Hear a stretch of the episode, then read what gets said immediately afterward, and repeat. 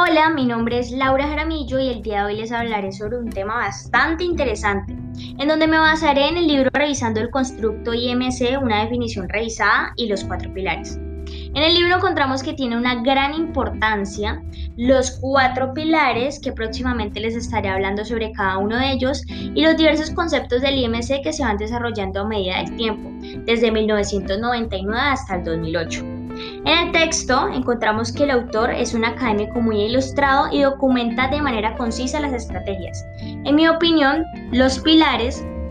eh, son aquellos que deben ejecutar una organización para tener eficiencia y cómo a partir de una idea se va consolidando o estructurando una organización mediante herramientas que nos ayuden a ejecutar un correcto análisis del consumidor.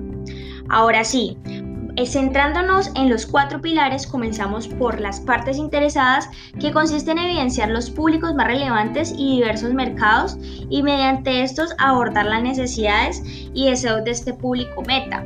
para así lograr generar relaciones rentables y cercanas con el cliente. Continuando con el pilar de IMC de contenido, que es un conocimiento, una comprensión y un correcto análisis al consumidor para generar un contenido que aporte a este. Seguimos con el pilar 3 de IMC, que es el del canal, en donde consiste en hacer llegar la información por diferentes medios, no solo los tradicionales, sino todo aquel canal que se comunique con el consumidor. Y, y por último, el pilar 4 de IMC, que es el de los resultados, que consiste en tener un correcto análisis de los objetivos de la organización para finalmente ver si los resultados son eficaces en donde finalmente, en la unión de todos estos pilares, ayuda a tener un correcto orden y saber cómo llegar al consumidor sin atender la integridad de este,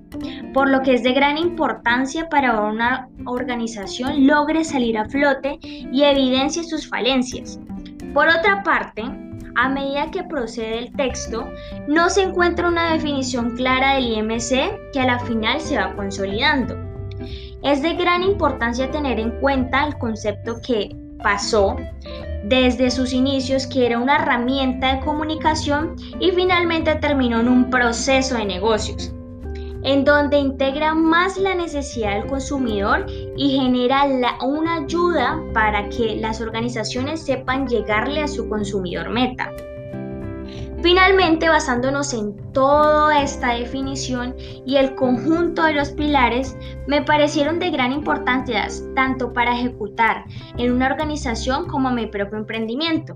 para entender más el consumidor y saber que hay diversos factores que pueden cambiar la decisión del consumidor, teniendo muy en cuenta que el consumidor eh, ya no tiene pocas opciones y no es pasivo al momento de la compra, sino que ya tiene el control y decide qué es lo que realmente quiere consumir.